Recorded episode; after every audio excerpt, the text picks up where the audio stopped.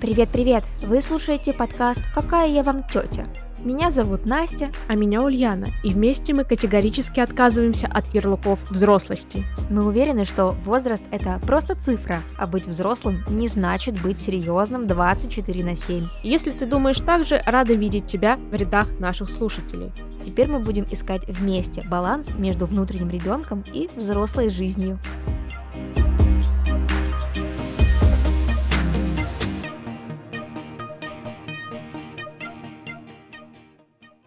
Привет, привет! Доброго вечерочка. Рада слышать тебя и нашу первую гостью в нашем первом выпуске в 23 году. Кристина, приветствуем тебя. Да, всем привет! Меня зовут Кристина, я психолог-психотерапевт. Специализируюсь на панических атаках, тревогах, депрессиях и различных отношениях между людьми. Работаю с личностью, раскрываю личность и помогаю этой личности справляться с трудностями, потому что нигде, ни в школе, ни дома, ни во взрослой жизни нас, к сожалению, этому не учат. Наш выпуск сегодня будет, как вы поняли, необычным. Почему? Сейчас рассказываю быстро в трех словах. Все праздники мы с Ульяной не вылазили с работы. И мы подумали, что, ну, это, наверное, какая-то наша личная проблема, да, какие-то проблемы с тайм-менеджментом. С головой, как минимум. Или с головой, да. Мы устроили опрос в наших социальных сетях, который показал, что, оказывается, всего лишь 28% наших подписчиков, ответивших на, конечно же, наш опрос, отдыхали на эти праздники, а оставшиеся люди либо думали о работе, либо работали. И мы поняли, что мы не одни, и позвали к нам психолога. Будем лечиться. Помогите. Пожалуйста. Да, сейчас мы всех вылечим, залечим, и все сразу пройдет. Наверное, так вы хотели бы, чтобы я сказала, но нет. Черт. Кстати, возможно, работа и правда это какой-то способ избегания, потому что когда вопросы касаются каких-то серьезных вещей, я лучше уйду в работу. Для меня это правда какое-то способ, наверное, переживать стрессовые ситуации. Но самое интересное, что не знаю, как у вас, девчонки, часто я больше думаю о работе, чем работаю, думаю, что нужно делать э, больше, чем я делаю. И, короче, вот это вот чувство, оно меня как-то изнутри жрет. И я, на самом деле, из-за этого даже обратилась к психологу год назад, пришла с этим запросом, что я слишком много прокрастинирую, помогите мне, пожалуйста. Но, как оказалось, это не моя главная проблема, но тем не менее. Да, на самом деле, когда ты приходишь к психологу, ты называешь ему какую-то проблему и на сто процентов уверен, что ты будешь с ней работать, но потом оказывается, всегда оказывается, что проблема вообще не в этом, если человек говорит, ну, у меня в теме э, там, эмоционального выгорания точно все хорошо, я там уже проработал, я там уже был и все знаю, на самом деле проблема ну,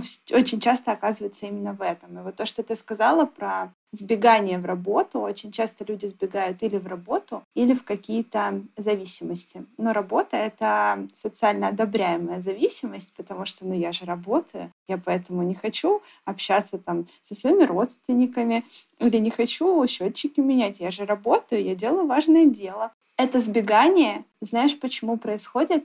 Очень часто, потому что в работе все понятно ты делаешь раз, делаешь два, делаешь три, и у тебя максимально все очевидно и ясно. Ну, то есть делай, делай хорошо, хорошо будет, делай какие-то действия для того, чтобы получить результат. В компьютерных играх, в зависимостях, например, выпей, и тебе точно станет хорошо зайди в компьютерную игру, там есть правила, ты по ним играешь. А в жизни все немножко иначе, поэтому мы очень часто убегаем туда, где нам комфортно и понятно. Обалдеть. Ульяна, ты понимаешь, что оказывается все не просто так? Но мне вообще говорил психолог о том, что трудоголизм — это такая же зависимость, как алкоголизм но я бросила ходить к психологу, потому что нечего мне такие вещи говорить. Херню сказал. Да-да-да, типа я не пью, хватит. Вот, но смысл в том, что изначально я пришла когда к психологу и сказала, что у меня проблемы с тем, что я не могу сдерживать эмоции. Типа я постоянно нахожусь в ярости в какой-то, и из-за этого страдают люди, другие. И потом мы, естественно, вышли на тот самый трудоголизм, но когда ты два года, наверное, мотаешь эту тему постоянно, я опять работала на выходные, вот я опять там не была нормально в отпуске или не была в отпуске вообще, и, ну, условно проблема не решается. Я, конечно, понимаю, что психологи это не панацея, ты что-то должен делать сам, но, короче, я решила бросить это дело, потому что мне это никак не помогает. а это еще и лишний повод выйти из дома, а я этого не люблю, поэтому думаю, меньше стресса нужно в жизни, уберу психолога. Отлично, отлично, Ульян. Правильное решение. Вообще, э, если честно, вот эта старая школа психологов, которая привыкла годами слушать своих клиентов и не давать им никакие инструменты, это вот я такое вообще обожаю. Ну, то есть иногда мне люди говорят, я 4 года в терапии, я там 5 лет в терапии, и решаю один вопрос, ну что, из него очень много что вытекает. И я так иногда слушаю людей и думаю, вы серьезно? Неужели вам не жалко своего времени, чтобы столько говорить об одном и том же? Потому что если не работает с одной стороны, ты же не будешь биться лбом в стену. Надо пробовать разные варианты. Прикольно. У меня каждый раз э, с психологом новая тема для разговора. Но я такую тактику выбрала. Я начинаю с того, условно, как прошла моя неделя, пока мы не виделись. Вот. И получается, что как бы пока я рассказываю э, о том, как прошла неделя, мы выцепляем какие-то моменты, которые триггерили меня там больше всего. Ну, там, может, я поссорилась с кем-то из родственников, или меня какой-то момент напряг на работе, или еще что-то. И мы, короче, когда начинаем копать, всегда, ну, как бы проваливаемся в какую-то более глубокую тему, скажем так, нежели какой она казалась на первый взгляд. Поэтому мне не бывает скучно, или там, что я разговариваю, например, всегда только о работе. Нет, бывает, конечно, там период, но ненадолго. Ну, у всех э, свой подход, у всех э, свое видение ситуации, каждому человеку подходит что-то свое. Просто вот в случае с Ульяной, которая она рассказала, мне кажется, что тебе не давали никаких заданий, и тебя не побуждали действовать самостоятельно, потому что психолог, по сути, он может тебя слушать хоть, хоть всю жизнь, потому что у тебя всю жизнь будет над чем поработать. А если ты не включаешься в эту работу сам, то ты ничего из этого не выносишь. Это как домашка в школе.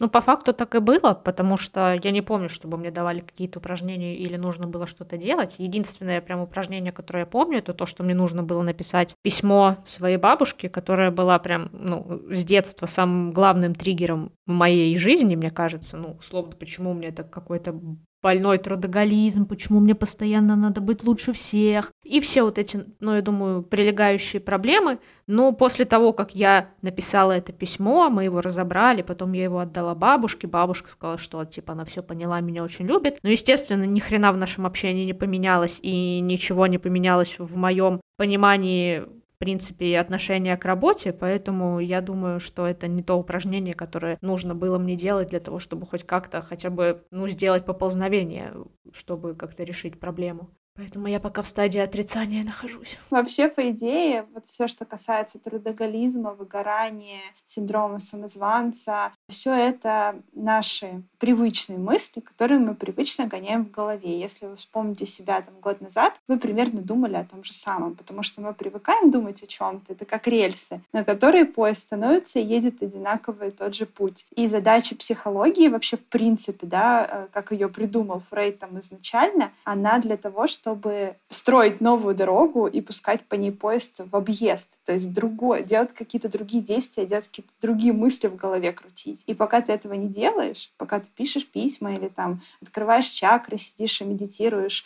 на то, чтобы деньги приходили к тебе легко, и тебе не приходилось работать. Все вот это, это все такая эзотерика, которая не всем помогает, скажем так, мягко говоря. Прикольно. А меня еще на работе часто, знаете, как можно сказать, шманает из одной стороны в другую, из состояния жесткого выгорания в состояние какой-то гиперфиксации. То есть у меня как будто нет э, никогда золотой середины, что ты вот чуть-чуть поработал и отпустил. То есть нет, я как будто накапливаю энергию, и потом пока вот все типа не выжгу до, до основания, что мне потом даже будет э, все равно. Мой последний случай выгорания был из серии, что я могла там встать в 11 часов утра, при том, что мой там рабочий день начинается с 10, и мне было просто все равно, то есть что мне скажут, поругают меня, там, выговор мне сделают, то есть мне просто было плевать, потому что, ну, уволят и уволят, то есть мне такое вот было отношение. А потом, значит, прошел где-то месяц, я, видимо, как-то накопила силы, и все, и следующий весь месяц перед Новым годом я уходила с работы, я приходила в 10 утра и уходила в 10 вечера, то есть у меня вот настолько было слишком много энергии. Зарабатывала новое выгорание, короче, всеми силами. Да-да-да, у меня такой цикл. У меня такая другая, мне кажется, боль, потому что я, знаешь, могу сидеть, думать, все, я больше не вывожу, начинаю вспоминать про себя, про здоровье, про все остальное, потом, знаешь, через час у меня может быть, боже, какой я счастливый человек, как я счастлива, этот прилив у меня сохраняется до утра, и где-то к обеду следующего дня он заканчивается, и, короче, в этом цикле в каком-то ты вертишься, вертишься и вертишься, пока, наверное, у тебя кукуха не отлетит, но пока что она на месте, мне удается ее все-таки сохранять. Кристина, а у тебя как с работой? Держишь ли ты баланс, скажем так, между работой и отдыхом? Или тоже иногда впадаешь в трудоголизм? А, вообще, мы все люди, а не роботы. И об этом не стоит забывать. И я просто, меня дико триггерит, когда люди говорят, ну ты же психолог. И в, глазах людей я должна просто, не знаю, ходить нимбом на башке и говорить, типа, ну да, я же все проработала, и я совсем не впадаю в трудоголизм, и совсем справляюсь, и везде у меня все гармонично. Ну, конечно, это не так. Любой человек, он в первую очередь человек, и я грешу тем, что я очень люблю работать, и я этим очень здраво прикрываюсь от всех тех вещей, которые не люблю. Например, я не люблю убираться дома, я не люблю, не знаю, там, ходить в спортзал. И иногда я такая, ну, у меня же много работы, я не пойду в спортзал, потому что я же, как святая, буду, э, положу себя на алтарь этой работы и буду пахать с утра до ночи. В общем-то, это такой грешок, который проскальзывает, мне кажется, у любого человека. В этом очень важно себе признаться, да. Точно, потому что я себя часто ловлю на том, что там условно надо приготовить обед или ужин, а я знаю, что у Влада нету каких-то задач, а у меня как будто они есть, и ты можешь, ну типа, вот, я работаю, я не могу, сделай что-нибудь сам. А потом он послушает этот выпуск, и все. Не будет у меня больше такой возможности перевалить на него ответственность. Но я думаю, он это знает, да, но тем не менее, ну, скорее всего, да. Давайте проверим, короче, сработает это или нет, и оставим этот кусок, а потом я вам расскажу, готовлю я теперь обеды сама или нет. А у меня такое с тренировками. У меня просто тренировки начинаются в 18.30, то есть ты знаешь, что в 6 часов мне нужно закрыть ноутбук на работе, как раз полчаса, чтобы доехать и успеть переодеться. И я часто замечаю, что, ну, как бы я могу откладывать работу днем, например, в обед, и начать усердно делать ее в 5 часов вечера, но, естественно, я не успеваю доделать ее до 6, и я такая типа, ну, не пойду сегодня, ничего страшного, работа важнее. А сейчас я сижу и думаю, так это все было не просто так, это мой мозг, видимо, так э, пытается избежать того, что я не хочу идти на тренировку. Вот собачонок.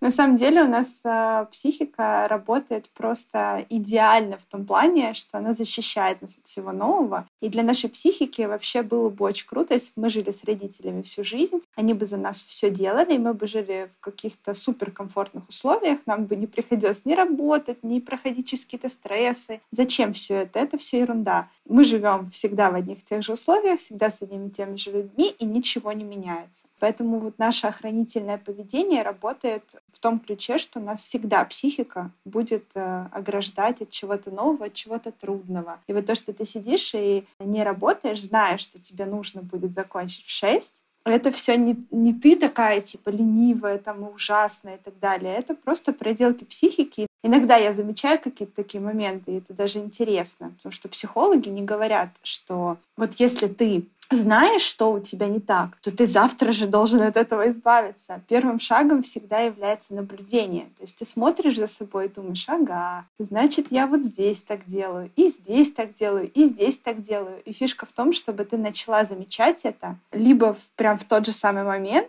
либо заранее, типа, я сейчас хочу отвлечься, потому что я не хочу на самом деле идти на тренировку. Я могу себе разрешить на нее не идти сегодня и спокойно отвлекаться, сколько мне хочется. Кстати, я никогда не разрешаю себе не ходить том плане, что, допустим, э, такая ситуация, да, что я прозевала время, не успеваю пойти, и то есть я потом буду себя еще за это еще и бичевать, что вот ты заплатила, а тренировку пропустила, ах ты ленивая жопа. Безвольная. Да, то есть я не могу себе спокойно сказать, что Настя, сегодня мы на тренировку, ну, не хотим идти и не идем, то есть, да, нет, это так просто у меня не происходит. Через боль, через самобичевание мы приходим к тому, что прогуливаем тренировочку.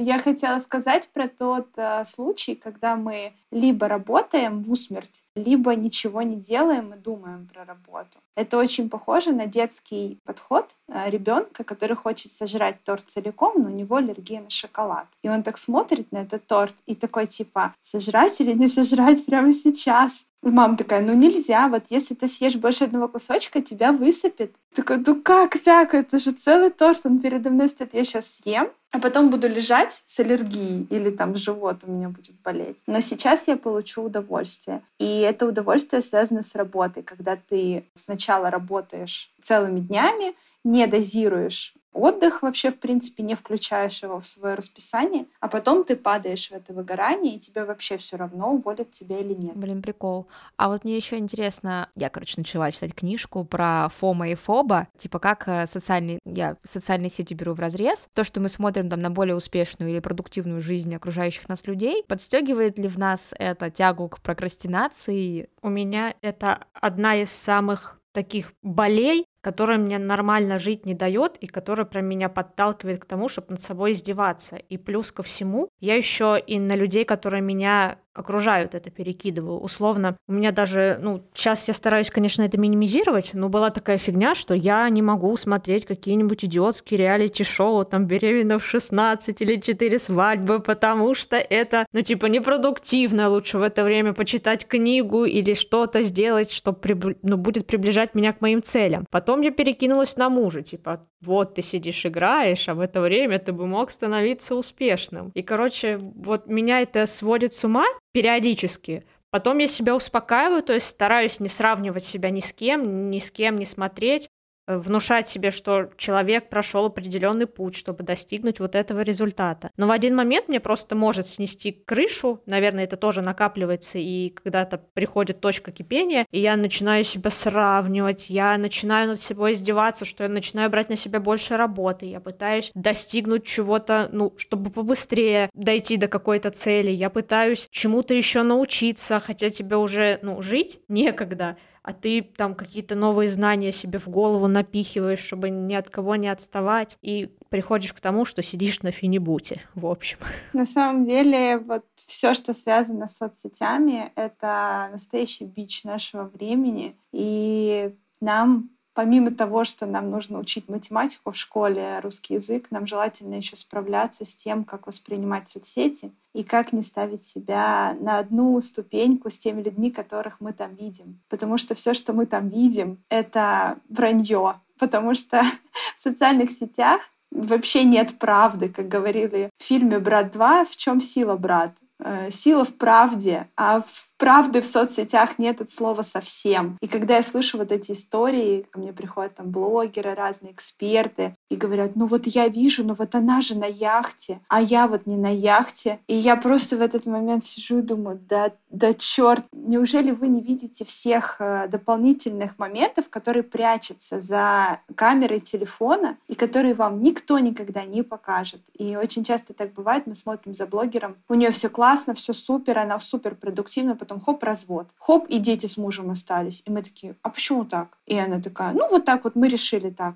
Да, она стекает по стенке после того, как убирает телефон. Там у нее психологи, она сидит на таблетках, вот как Уля говорит. И на самом деле всю эту историю в правде, прям вот в этом ключе никто никогда не презентует. И наша проблема в том, что мы постоянно сравниваем себя с тем, кто там перед нами. Во-первых, мы сравниваем, во-вторых, мы никогда не задумываемся о том, через какой путь прошел, прошел этот человек, вот как Ульяна сказала. А третье, это нас подстегивает еще больше делать что-то. То есть делать больше, даже если у нас нет на это сил. Вообще, как справляться с выгоранием, один из самых первых пунктов, которые вообще, в принципе, нужно запомнить, себе на лбу записать, это отдыхать до того, как вы устали. Почему-то нам всегда кажется, что вот когда я устал, тогда я и отдохну. Когда произойдет полный трэш, я разрешу себе включить этот сериал и посмотреть. На самом деле вся правда кроется в том, что отдыхать нужно заранее, накапливать этот потенциал для того, чтобы потом его реализовывать. Но почему-то никто об этом не говорит и не применяет это в жизни. Кстати, про сериал. У меня есть несколько знакомых, которые говорят, что я вот сейчас э, типа стараюсь там меньше смотреть сериалов или там э, вообще их не смотреть, потому что если я сяду, меня типа засосет сразу там весь сезон за день посмотреть. А это типа пустая трата времени времени. И я считаю, что это мое личное достижение, потому что я понимаю, что я очень люблю сериалы, и что мой мозг отдыхает, когда я их смотрю. Поэтому я себе абсолютно спокойно разрешаю посмотреть сезон за день, или посмотреть там, не знаю, там э, всю неделю просто безвылазно приходить с работы и сразу же включать сериал и выключать его, когда я ложусь спать, потому что так я разряжаюсь. Это единственная вещь, за которую я себя никогда не бичую, типа, и не ругаю, потому что я понимаю, что для меня это вот такая отдушка. Uh-huh. Да, так и есть. Очень многие люди а, работают, э, например, э, я очень много знаю научных сотрудников, преподавателей, которые пишут научные труды, защищают диссертации и отдыхают э, с помощью сериалов и тупых комедий, потому что по-другому мозг не расслабляется. Мы привыкли с детства, спасибо нашим родителям и вообще спасибо всему тому окружению, через которое мы прошли за всю жизнь. Мы что-то видели, что-то на себя брали. С помощью запечатления у нас формировалось какое-то понимание правильности, неправильности хорошего человека и плохого человека, успешного, неуспешного. И в нашем мире успешный человек не может тупить за сериалами. Успешный человек не может провести так просто неделю отдыхая. Как так? Это сто процентов неуспешный человек. Мы же потеряли столько времени. А на самом деле, во-первых, нас это расслабляет, и наш мозг понимает, что все не страшно, нас не заставят читать 10 книг подряд, и все хорошо, мы можем спокойно в обычном темпе работать. А во-вторых, э, очень многие люди нуждаются в том, чтобы их заперли дома, и ничего им не дали, кроме сериалов. И они очень об этом мечтают, но боятся в этом признаться. И когда это происходит, это просто для них самый большой праздник. Им не надо ничего, ни денег, ни славы, ни достижений. Им только вот нужно, чтобы они сами и мир от них отвалил. Это прям их большая мечта. И здесь должна быть песня Максим, наверное, это мой рай. Я, короче, поняла из нашего диалога, что беременна в 16 это не позор, а просто терапия, поэтому я теперь буду это всем говорить, и мне будет легче смотреть эту дурь, и на душе у меня будет праздник. Блин, а вы, кстати, заметили, как у них изменился подтон? Угу. Раньше ты смотришь и выносишь мысль, что забеременеть в 16 плохо, там, типа, дважды подумай, найди там презервативы и так далее. А сейчас, когда это шоу шоу стало производиться России, э, там закладывается другой смысл, что э, забеременев в 16 не так страшно, ничего страшного родишь, родители поддержат. То есть, типа, это уже не выставляется как что-то, чего нужно, скажем так, э, остерегаться, дважды подумать, ответственно к этому отнестись. А наоборот, ничего страшного, забеременела, прорвемся, типа в таком духе. Мне кажется, там просто продюсерский состав, какая-нибудь женщина, которая не может дождаться внуков и пытается через все услышание донести, что родите, пожалуйста, хоть кто-нибудь. Кто бы ты ни была, девочка, не сдавайся. Да, а, я очень люблю смотреть сериалы на Первом канале, причем это такой тупняк, а, вечно какие-то там такие страдания, страсти и все такое. И ты смотришь и думаешь, боже, вот это да. И ты в этот момент вообще ни о чем не думаешь, там, ни о работе, ни о достижениях, ни о жизни вообще. Ты такой думаешь, боже, отберет он у нее детей или нет. Ладно, если мы прям так откровенно. Меня, короче, очень сильно забавляет э, смотреть на ТВ-3 вот эти вот, знаете, ну вот типа как «Не лги мне» на Первом канале. Понять, простить. Только там вот еще вот эти вот всякие типа прогадалок, и ты смотришь, я вот ни хера не верю, но смотреть на это, для меня это особый вид просто трешовой комедии, знаете, вот когда ты не относишься к этому серьезно, вот каждый диалог, вот эти вот их серьезные взгляды, и ты такой, боже, это просто вот поржать с этого, это, мне кажется, дорогого стоит. Я вот такое люблю. Ну вот. А нужно делать в жизни то, что ты любишь, и смотреть то, что ты любишь, и читать то, что ты любишь. В этом ключ к счастливой жизни. А я, кстати, недавно читала, э, статья вышла у Кинжала, по-моему, если не ошибаюсь. Вообще у них посыл был о том, что не нужно начинать какие-то новые дела, ну, там, типа, учить английский, заниматься спортом в праздники, либо там в какие-нибудь, ну, просто долгие выходные. Мне понравился главный посыл, что, типа, если ты внедряешь в свою жизнь э, какое-то новое занятие, неважно, что это, там, занятие спортом, обучение, то ты должен понимать, что ты должен от какого-то занятия отказаться, иначе тебе просто, то есть твоя жизнь и так уже наполнена, типа, типа событиями, там, походом на работу, условно, там, обедом, завтраком, ужином, какими-то развлечениями. И когда ты внедряешь туда что-то новое, например, занятие по английскому языку, то, во-первых, тебе будет слишком тяжело, ну, то есть заставлять себя каждый день условно отказаться там от того же любимого сериала и вот час заниматься английским. Поэтому ты должен, типа, осознанно от какого-то занятия, ну, либо завершить его, либо на время отказаться, чтобы впустить в свою жизнь что-то новое, скажем так. Это опять же про те же самые соцсети, когда ты видишь, что Маша уже 10 дел делает и еще дополнительно учит четвертый язык, ты такая, почему я должна отказываться, если вот у нее получается? У меня что не получится, и я тоже так сделаю. И вот потом мы все оказываемся в кровати, когда нам нужно вставать на работу, а мы все еще не хотим вставать.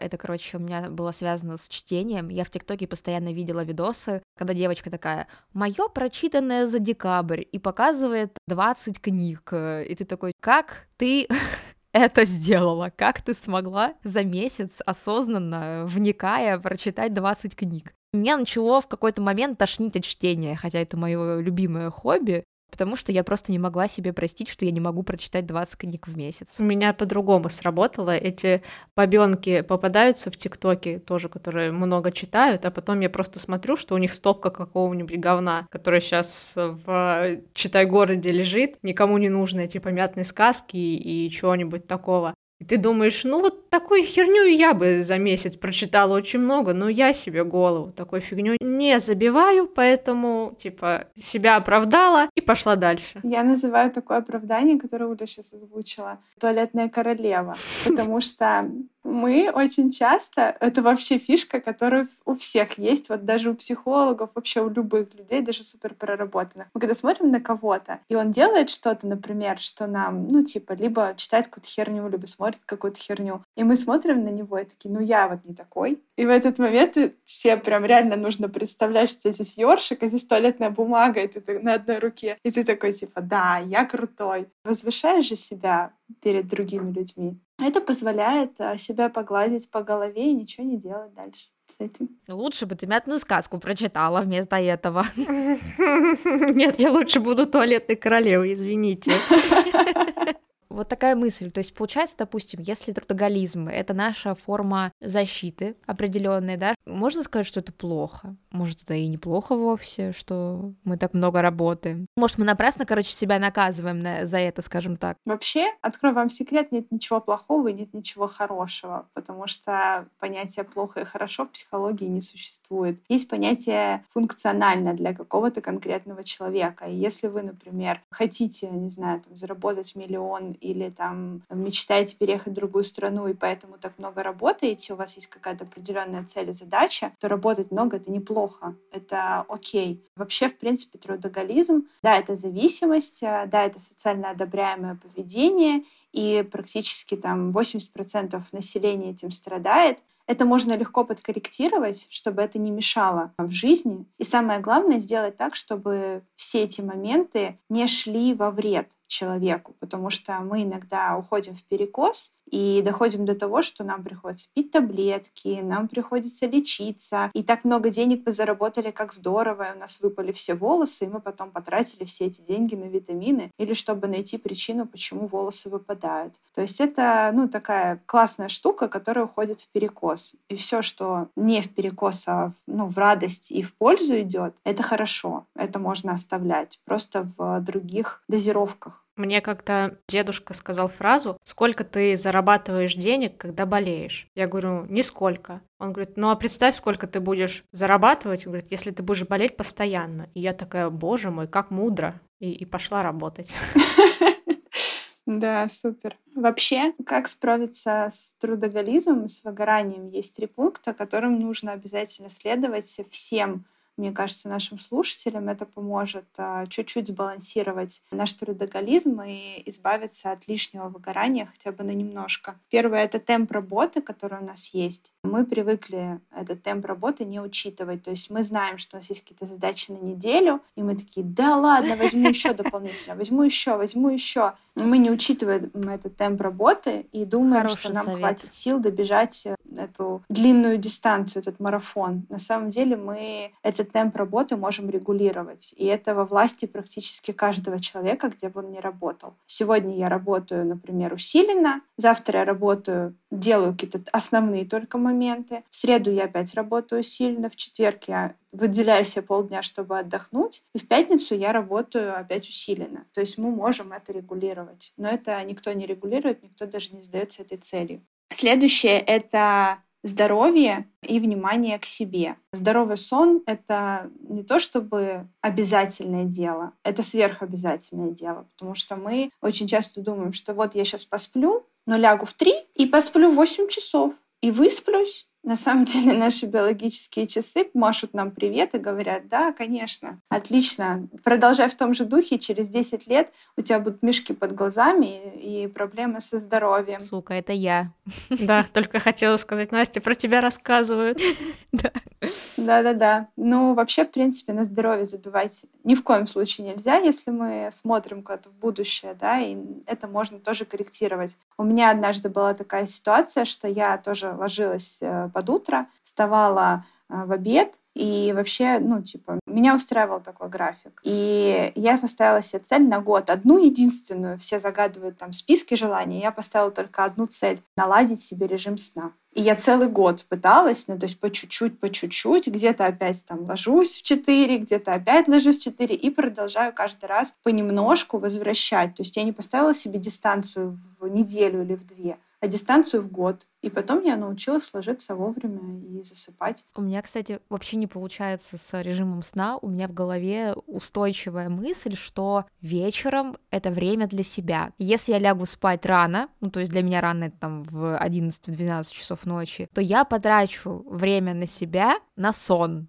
а сон как будто бы не для меня, то есть это вот как будто обязательная функция, которую мне нужно выполнить, если бы я могла, я бы не спала, то есть что-то в таком духе, и поэтому я не могу себя заставить. Я считаю, что как будто сон, это я впустую время трачу, ничего не могу с этим поделать. У нас у Влада такая же ситуация, он не спит днем, он ложится поздно спать, потому что он так же, как и ты, говорит, что если бы можно было выбрать не спать, я бы не спал вообще, потому что, типа, я считаю, что когда я сплю, я трачу свою жизнь впустую. А я люблю спать. Я думаю, да ты чё? Это же лучшее, что случилось с тобой. Я, типа, хоть и люблю очень сильно Эдварда Каллена, но я очень ему сочувствую, то, что он не может спать. Здесь вопрос только в том, что телефон заряжается ночью. Если мы его не заряжаем, то он не работает хорошо. То есть он отрубится в середине дня. Но почему-то к нашему организму у нас другое отношение. Мы же супергерои, роботы. На самом деле с каждым разом, с каждым таким моментом мы сокращаем качество своей жизни. У меня мама ложится спать каждый день, сколько я ее помню, часов в 10, но она уже просто засыпает, но уже начинает хотеть спать. И она, ну, всю жизнь так живет, то есть она вот как приучила себя там в студенчестве так жить. И она вот всю жизнь живет так. Она выглядит моложе, чем я. Я иногда смотрю на нее и думаю, мам, а что с тобой? Что ты делаешь? Она говорит, я ничего не делаю. И я понимаю, что она просто спит. И все вовремя ложиться. Твою маму нужно в промо-ролик, знаешь, э, типа, почему сон — это полезно. Да, да. На самом деле без сна физиологически просто это, это даже не психология, это физиология, которую любой врач знает, что мелатонин начинает вырабатываться в 8 часов вечера. И он вырабатывается до 11 часов. Если вы не легли спать до 12, ну вот прям самый край, то вы мелатонин не получили. И организм без мелатонина превращается в, не знаю, в курагу вместо персика. Поэтому вот это просто работает физиология. Здесь можно выбирать по-разному. Ты можешь ложиться хоть, э, там, хоть под утро. Есть люди, которые работают посменно, и они это выбирают. Это их выбор. Твой выбор такой. Кстати, лайфхак, который тоже связан с мелатонином, помимо того, что надо засыпать с приглушенным светом, и желательно, чтобы вообще никаких телефонов за час до сна не было, никаких телевизоров, никакого яркого света. Когда вы утром просыпаетесь, нужно подойти к лампочке, включить свет, например, и постоять перед лампочкой, посмотреть на нее, ну, не прям вот впритык, а просто, например, в, яр... в комнате с ярким светом, нужно постоять минут пять, чтобы запустить мелатонин в работу, чтобы организм понял, что вы проснулись. И через глаза он запускается, и вы чувствуете себя лучше. Я такую штуку слышала про воду, что, ну, помимо света, не для того, чтобы ты там быть крутым, худым и молодым пьешь воду, для того, чтобы организм понял, что процессы запустились, биохимия пошла, и он начинал жить. Ну, как всегда, начали за здравие, закончили про воду. Еще очень крутой лайфхак в эмоциональном выгорании — это делать только то, что вас зажигает, не делать того, что вам не нравится, выстраивать границы на работе и вообще в работе в целом. И всегда замечать, что высасывает из вас энергию. Мы очень часто забываем об этом, вообще даже не думаем. Ну, то есть, ну, не люблю я таблички заполнять, ну и заполняю их каждый день. Ну и что в этом такого? Хватит про меня рассказывать всем людям. Это мой выбор.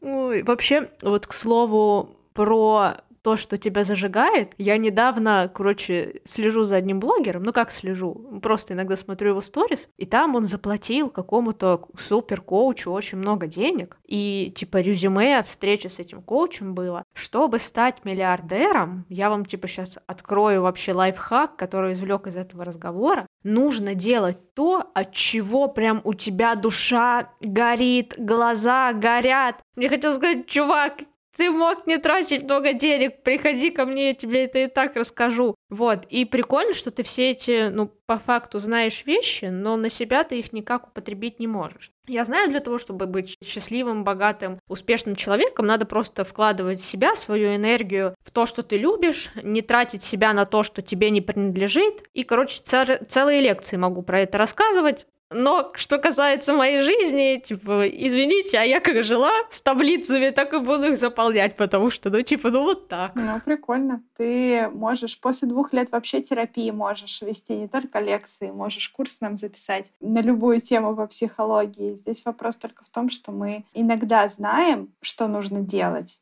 не делаем этого, потому что у нас нет авторитетности определенной. Вот, например, если бы ты заплатила миллион за какую-то одну мысль, то ты бы, наверное, все-таки попробовала бы ее внедрить как минимум. И это секрет психолога. Еврей бы удушился, если бы не попробовала. Ну да, хотя бы отбить деньги. Да-да-да. Секрет психологов, врачей и коучей, и вот все вот эти истории, это просто вопрос авторитетности человека, его авторитетной мысли. Ты и так это знал всегда, и так всегда понимал, что это так работает. Но вот применить не хватало тебе какой-то мотивации, поэтому ты платишь за это, чтобы это внедрить в свою жизнь, по-другому не получается можно записывать. Мало кто, кстати, пользуется этим лайфхаком. Он типа тоже стоит около миллиона, поэтому я вам сейчас его бесплатно расскажу.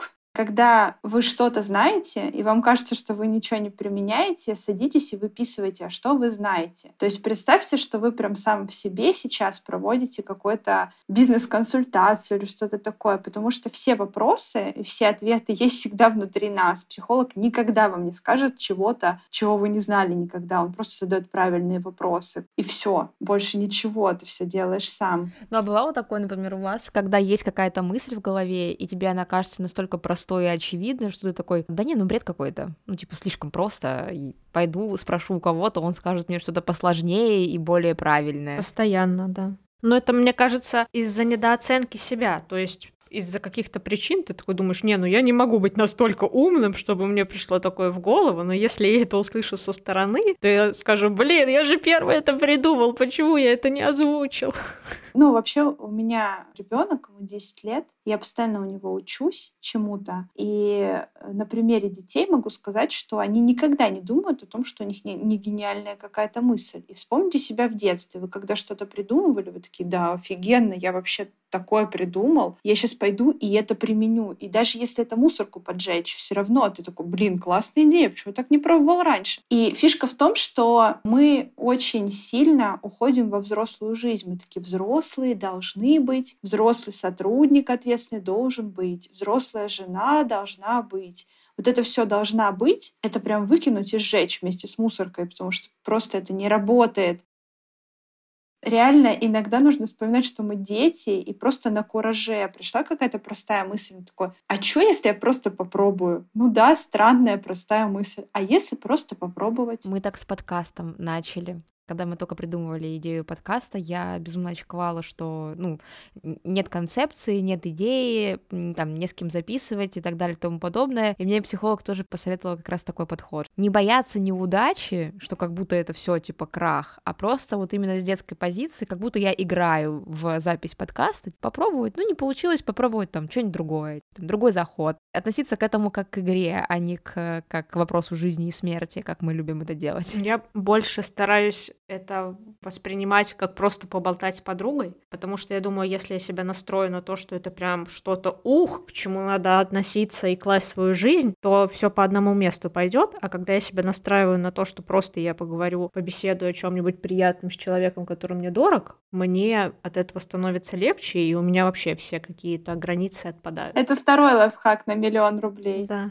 Два лайфхака за миллион рублей, которые отдали бесплатно. Мне вот интересно, вот мы, допустим, поговорили про то, что, в принципе, работать много — это нормально, если это комфортно для, ну, какая-то нагрузка комфортна для тебя, то есть там не в ущерб твоему здоровью и так далее. Но мне вот интересно, что делать, например, в отпуске. То есть вот ты то же самое правило? Или, может, все таки важно там, раз, там, раз в год, на неделю или на две там полностью от, от всего, типа, сепарироваться, отключать телефон, ноутбуки и быть недоступным всему миру? Потому что я, например, не помню ни одного отпуска, вообще вот просто за свою жизнь, когда бы я куда-то поехала без ноутбука. Пусть это будет хотя бы там по часу в день, но я всегда на связи, на работе и так далее. Угу. Любишь все контролировать? Да.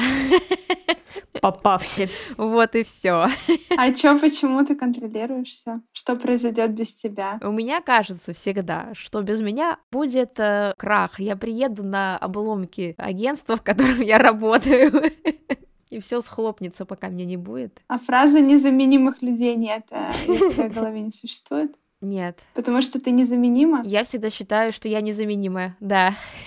Ну, это прекрасно. Твой мозг вообще молодец, он все правильно придумал. Мы можем Я выбирать наши боюсь. мысли, и это, наверное, какой-то прям типа дикий тоже лайфхак, который не все знают и не все понимают, как это делать, но мы можем выбирать, о чем думать. И тем людям, которые не могут отключиться, которые не могут отдохнуть, у них, э, во-первых, очень сильное, сильное выгорание проявляется, а во-вторых, э, они постоянно живут в тревоге, то есть качество жизни падает, и очень часто такие люди болеют или сталкиваются с какими-то дефицитами в организме, потому что все силы организма тратятся на эти мысли про работу и про то, что ты такой незаменимый, один, единственный в мире во всем. Здесь нужно просто заставить себя и признаться в себе, что ты действительно незаменимый человек, такой прекрасный, отпускаешь контроль и закрываешь глаза, летишь в отпуск. Это лечится очень легко. Ты берешь и в день, например,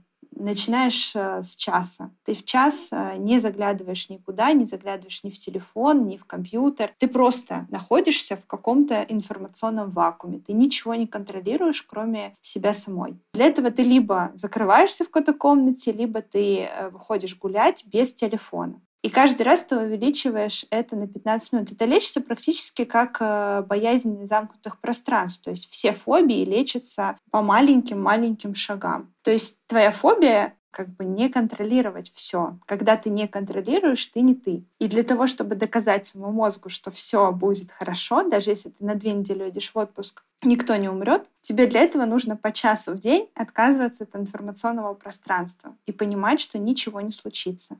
И ты будешь увеличивать это на 15 минут каждый день, и потом ты офигеешь, насколько ты кайфанешь, что ты уехала в отпуск, и ничего не произошло. А даже если произошло, то люди сами справились с этим.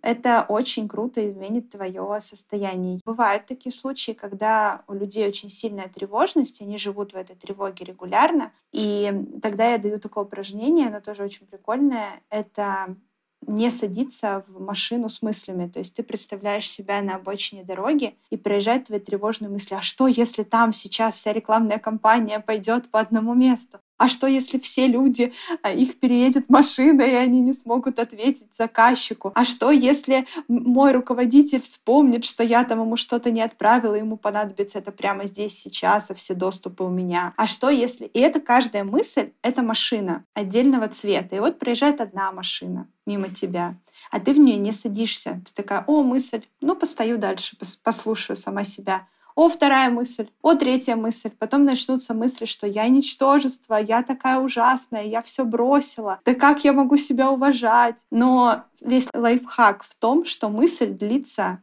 максимум 5-7 минут. Если вы поставите таймер на телефоне, вы обалдеете, что любая мысль не длится больше 5-7 минут. Никакая. И вы просто просидите на обочине дороги, пока все мысли мимо вас проедут, не садясь ни в одну из машин. И не бросаясь ни под одну из машин.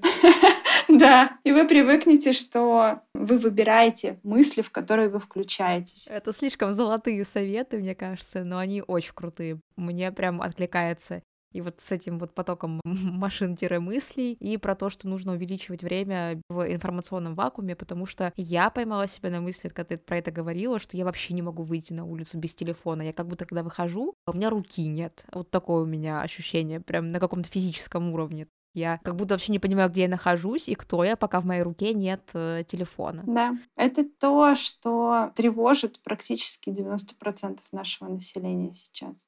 У меня есть один интересный э, случай, когда я отправила человека насильно в отпуск. Э, я объяснила ему прям на пальцах, что если он сейчас не уедет в отпуск, то все, ему конец. И он уехал в отпуск. Это человек, который очень любит работать, э, предприниматель. И он такой, я уехал в отпуск, все. Я ему пишу, ну что, как дела? И он такой говорит, ну, я тут познакомился с чуваком, мы уже договариваемся, пишем план работы совместный и все такое. Я говорю, так, подождите, вы же поехали в отпуск. Отпуск — это лежать, отдыхать, не работать. Он такой, я же так просто договорился с ним, просто мы уже все прописали, мы уже там это... Ну, то есть это, ну, наш мозг, он на самом деле очень круто нас возвращает. Если взять телефон и сказать, я просто в него не буду заглядывать, я просто час погуляю, но заглядывать в него не буду, это будет нечестно. А где музыку слушать?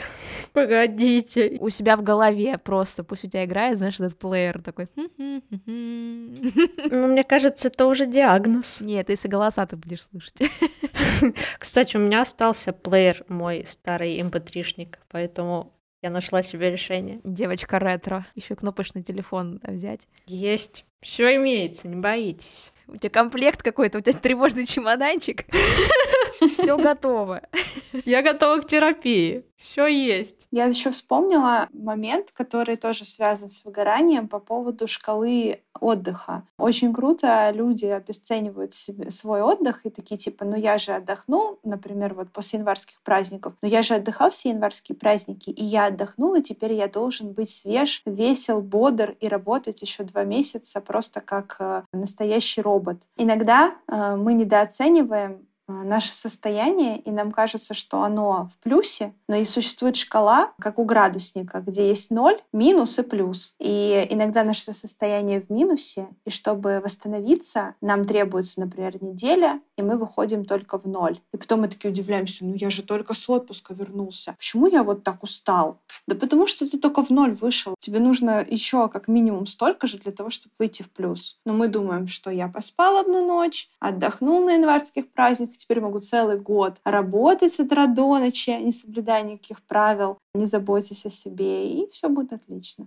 Я хочу пожелать всем нашим слушателям, чтобы они оценивали здраво свои силы и не сваливались в этот ноль, а если и свалились, то подумали, как они будут из него выбираться в плюс. Я преисполнилась и очень вдохновилась.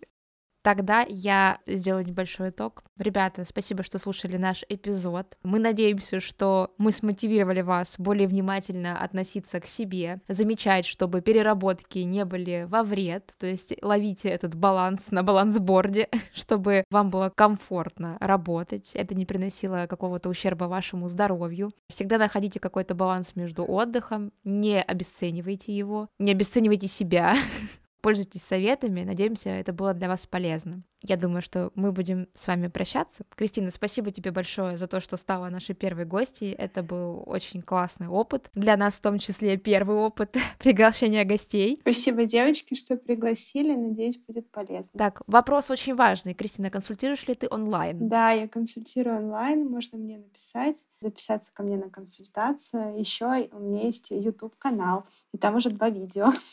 Можно посмотреть еще их. Ссылочки на Кристину мы оставим в подписи к эпизоду, поэтому вы можете перейти, задать интересующие вас вопросы или записаться на консультацию. Это уже как у вас сердечко ляжет. Начинайте лечиться вовремя. По старинке подписывайтесь на наши социальные сети, не забывайте оставлять отзывы в Apple подкасте, ставить сердечки в Яндекс Музыке. Мы будем вам очень благодарны. Мы вас любим, целуем, обнимаем. Всем кискам пис. Всем пискам кис.